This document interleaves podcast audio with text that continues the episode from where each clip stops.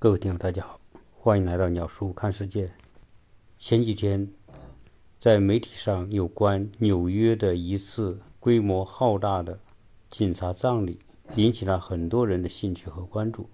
有听友在我的留言当中，希望我跟大家聊聊关于这次葬礼的情况。其实，有关这次葬礼的情况，我相信很多的听友从媒体的视频上都已经看到了，那种阵势确实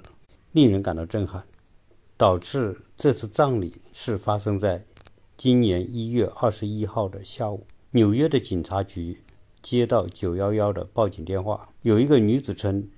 她和她四十七岁的儿子发生争吵，她儿子对她发出口头的威胁，希望警察能够尽快到她所居住的哈莱姆区的公寓进行调解。从网上所公布的图片来看，这个四十七岁的儿子是一位非裔。我想他的妈妈肯定也是一位非裔。警察接报之后，有两位警官，一个叫里维拉，一个叫莫拉。从这个名字可以听得出来，他们是属于西班牙裔的警察。他们一共有三个人来到这位报警女子的家中。但是当警察进入她的家，希望希望她四十七岁的儿子出来接受调解的时候，对方拒绝了调解，一直躲在公寓走廊的尽头。的卧室里不出来，于是里维拉和莫拉两位警官便沿着这个走廊接近这位四十七岁男子所处的卧室，并且叫喊对方的名字。谁知这位男子手里拿着手枪，从卧室出来，对着两位警官就直接射杀，导致里维拉当场死亡。莫拉身中数枪之后被送进医院，三天之后也是不治身亡。因此，一下就报销了两位美国警察。这件事再一次震撼了纽约的警界。其实，警察接到类似这样的家庭纠纷的报警电话是数不胜数。但是，在美国这样一个拥有枪支的社会，在调解这种家庭案件的时候，使得每一位警察都面临着生命的威胁。当场被射杀的警官里维拉仅仅二十二岁。进入纽约警局只有十四个月，而另外一位三天之后死亡的警官莫拉也仅二十七岁。纽约市为这位殉职的二十二岁的警官里维拉举行了隆重的葬礼。在一月二十八号这天，纽约正下着大雪，数以千计的警察集体出动，为遭受黑人袭击遇难的两位警察送行，因为凶手是黑人。这在美国是一个敏感的话题，也是因为黑命贵的政治正确的影响。主流媒体对这一次的报道并不详尽。当时纽约的警察局将近一半的人一起参加了里维拉和莫拉的葬礼。从视频上所看到的场景来看，除了空中飘着雪之外，纽约警察他们穿着的黑色的制服，黑压压的覆盖了整个。街道，据说总共参加葬礼的警察多达几万人。在过去我所了解到的纽约警察的人数，据说高达四万多人。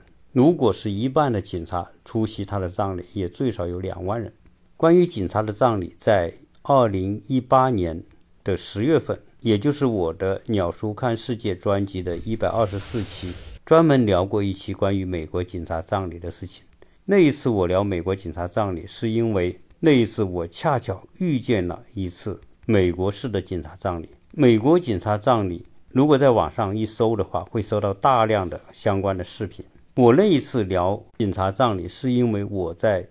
亚特兰大的公路上不巧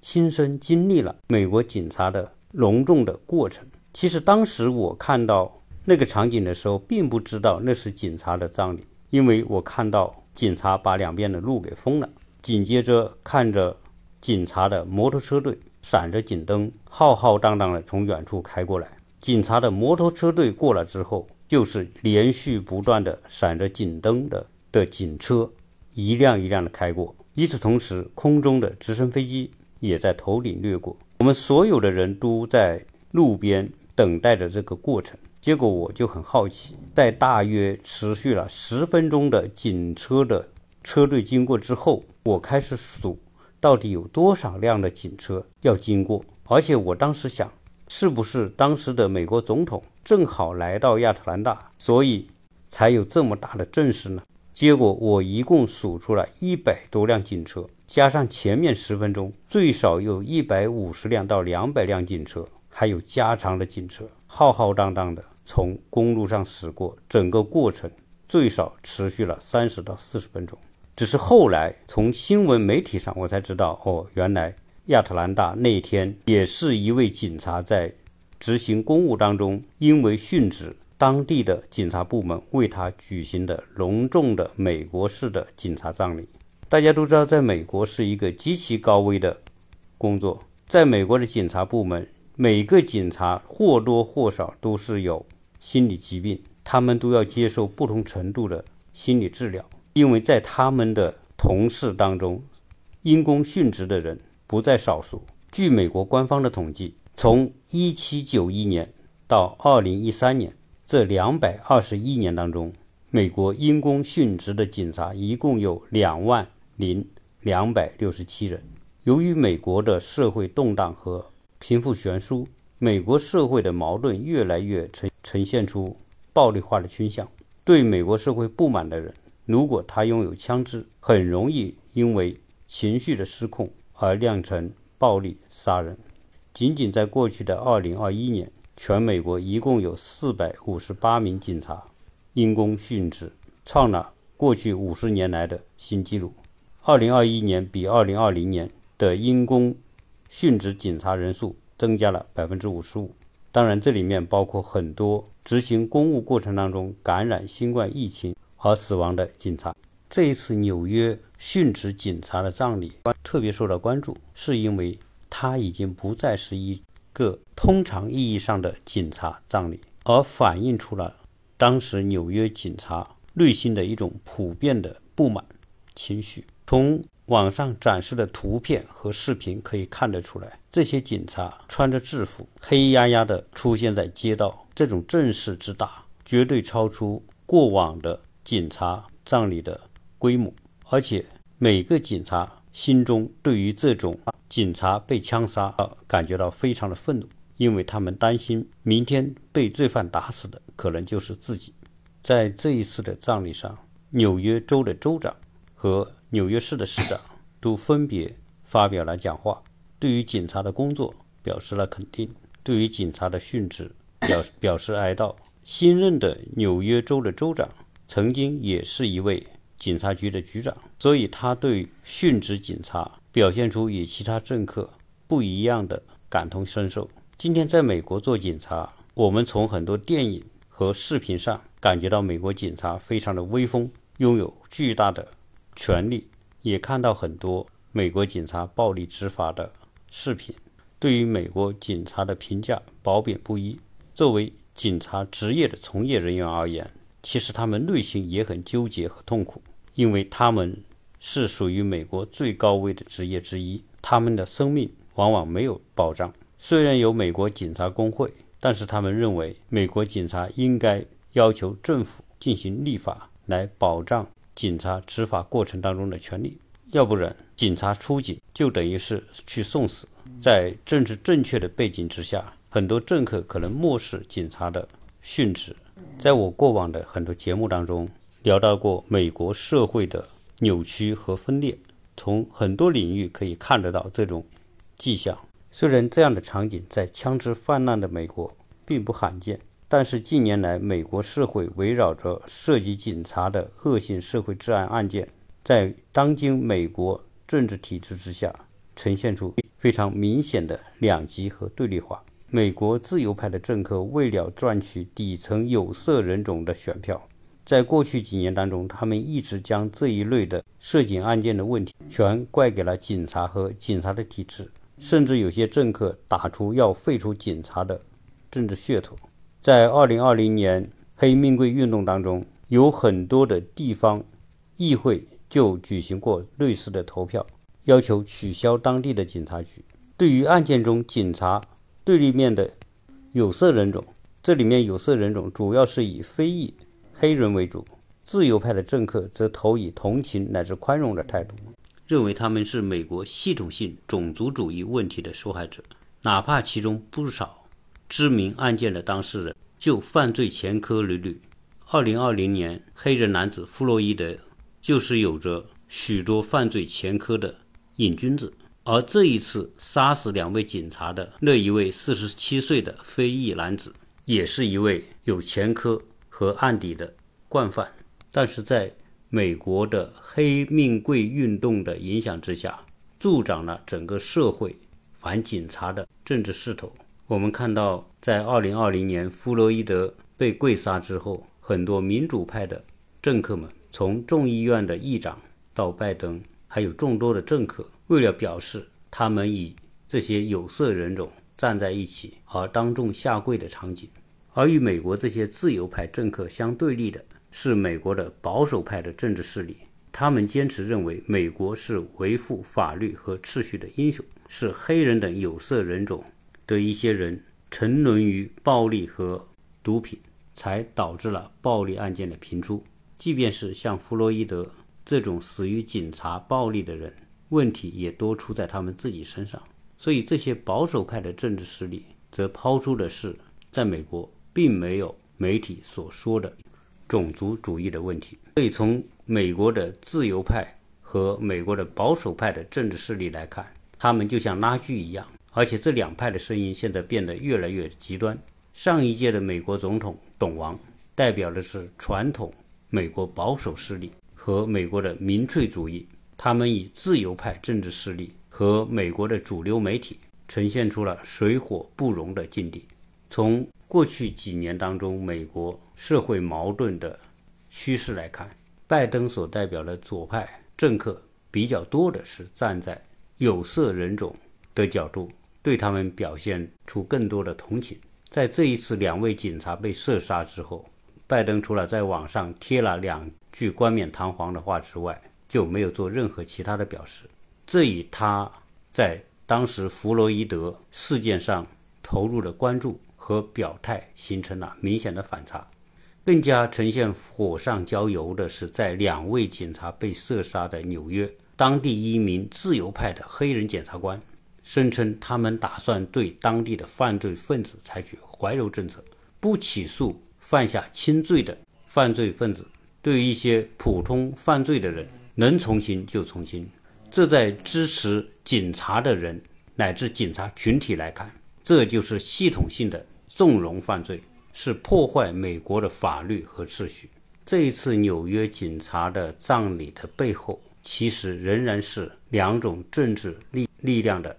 对决和较量，也反映了美国社会舆论也随着政治的分裂而越来越对立。在这一次的葬礼上，二十二岁的遇害警察的遗孀将矛头直指那个要对犯罪违法者大搞宽容的黑人检察官。他高呼说：“体制一直在辜负我们，我们每个人都不再安全了，就连警察也不安全。”美国现在的自由派和保守派的政治势力都在借这一次的出殡展开幕后的火拼，希望从人民的情绪当中收割更多的政治利益。其中一位纽约的自由派的黑人政客就把杀害两名警察的黑人凶手当成了受害者。来进行同情和关怀，并且暗示说这个凶手是个精神病。如果我们从网上看这个凶手的照片，从长相上就会感觉这个人不太正常。但看上去不太正常，并不等于他就是一个精神病。结果这个人的话一出，许多愤怒的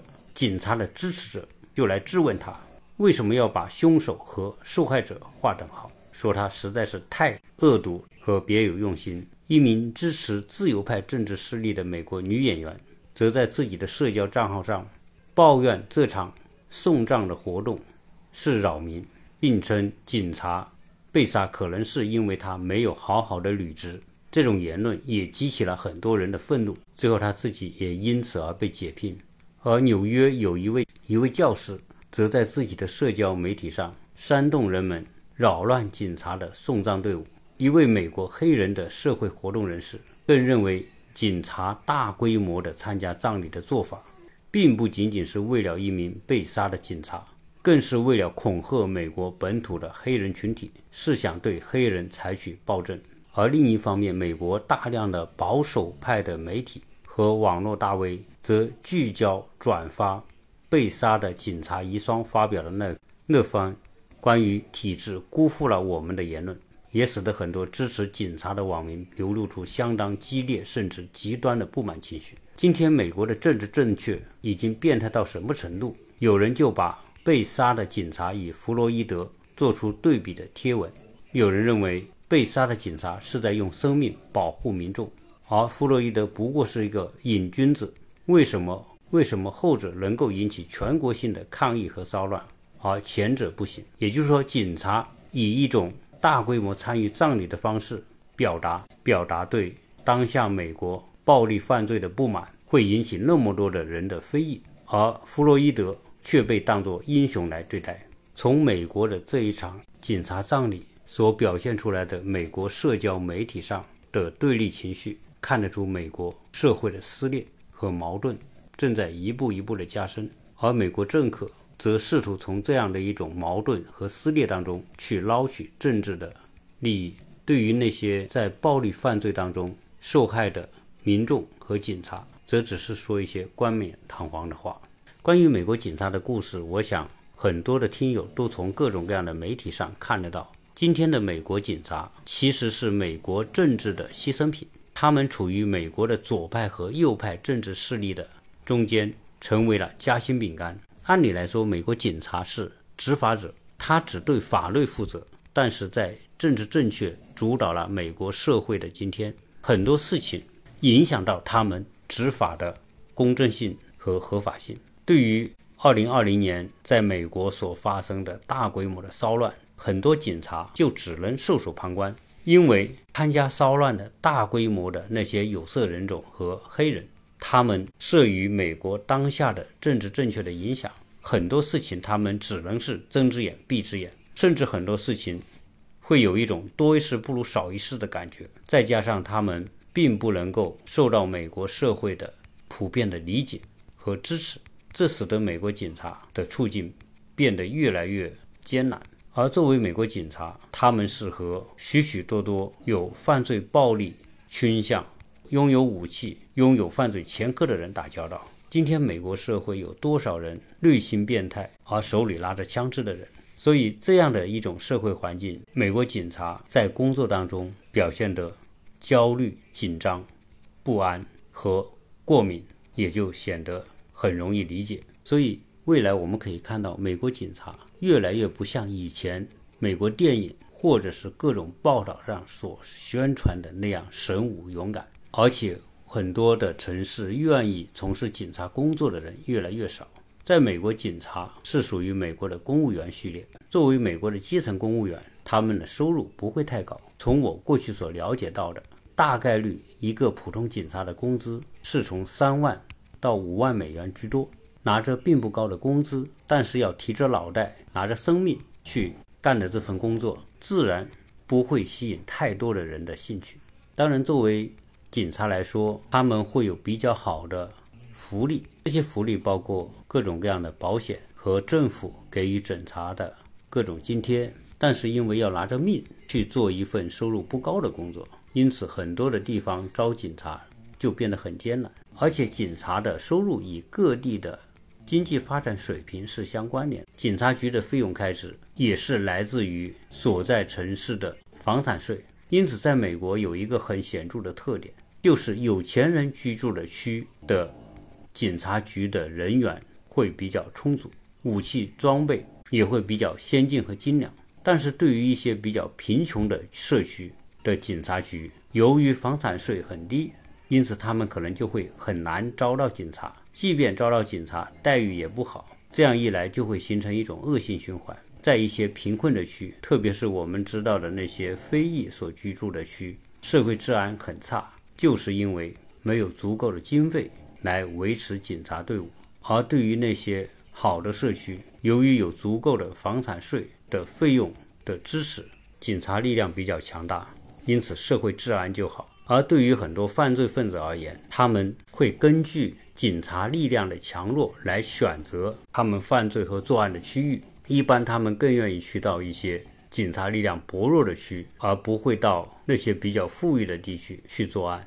纽约由于是美国的第一大城市，所以纽约警察的人数相对在美国各大城市当中是配备的最多的。当然，纽约嘛也是美国最富裕的城市之一，所以在拥有一千多万人口的纽约市，拥有数万名警察也就变得非常的正常。但是即便如此，从这一次警察殉职的葬礼可以看得出。纽约警察队伍的情绪是非常低落的，这既表现出他们对政府的不满，也表现出他们对自己生命安危的担忧。我在想，未来美国的各种社会矛盾如果继续激化下去，美国的政治撕裂越来越严重，非常容易因为一件小事情而产生类似于2020年那样的黑命贵运动，势必使得美国警察。处于更加艰难和不利的地位，而要改变这种局面，并不是某一个人能够做得到的，因为它牵涉到美国的立法。而作为美国的两党，在国会大部分的事情上是相互拆台，因此美国要通过一个对警察有利的法律也并不容易。所以，未来美国的政治分裂会带来的美国政策的左右摇摆会更加的。极端化。其实，在纽约的历史上，大规模的警察葬礼并不是仅仅这一次。在2014年12月20号，就有纽约的两名警察在布鲁克林巡逻的警车当中执勤时，遭到了枪手行刑式的枪杀。光天化日之下，他们在毫无防备的情况之下被伏击身亡，深深地震撼了当时的纽约警方。其中一位殉职的警察。名字叫刘文健，当时年纪也仅三十二岁。二十八岁的非洲裔男子在行凶之后自杀。这一次纽约杀害两位警察的那位凶手，也在与警察的交战当中被打成重伤，最后也是不治身亡。当时刘文健的葬礼有来自全美国两万多名警察参加。你今天在网上搜一搜。美国警察刘文健就可以搜到他葬礼的视频。他在殉职的时候刚刚结婚两个月。当然，这里最后再说一句和美国警察殉职相关的话题：在警官刘文健殉职之后，纽约市决定刘文健的遗孀可以终身领取他百分之百的薪水，并享受终身健保，直到他去世。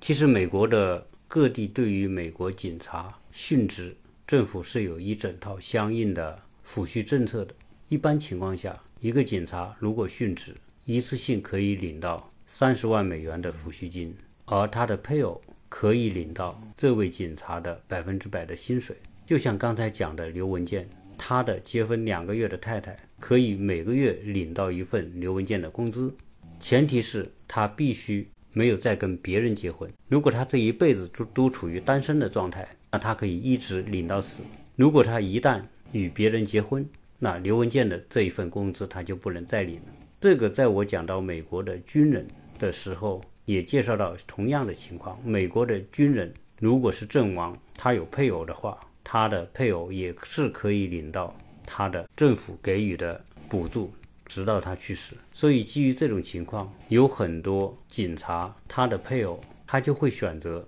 一辈子不再结婚，哪怕之后他跟多少个人恋爱、同居、生活，只要他不在法律层面结婚，他就可以一直领到这一份薪水。当然，我们有人会觉得啊，这份薪水好像还是蛮高的，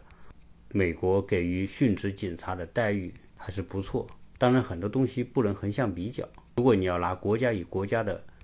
的情况去比较，那美国这种情况相对而言可能还是不错的。虽然这是带血的福利政策。好，关于这一次纽约